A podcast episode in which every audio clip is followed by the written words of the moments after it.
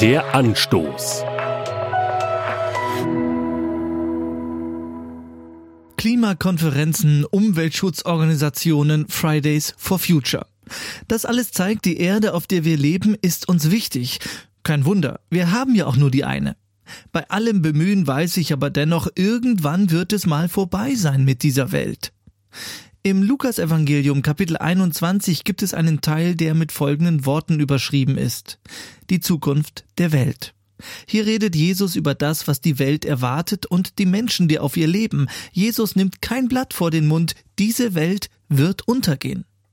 Jetzt sollte ich eigentlich in Panik geraten. Tue ich aber nicht.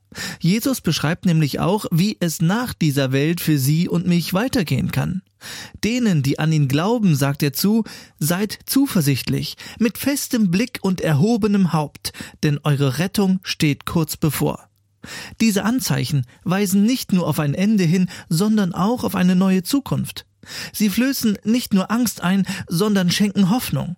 Hier ist die äußere Haltung Ausdruck einer inneren Sicherheit. Diese Sicherheit können Sie allein bei Jesus Christus finden. Das ist kein Aufruf, sich nicht mehr um die Umwelt zu kümmern, das ist ein Grund mehr, sein Leben Jesus zu geben, denn allein das hat wirklich Zukunft. Der Anstoß.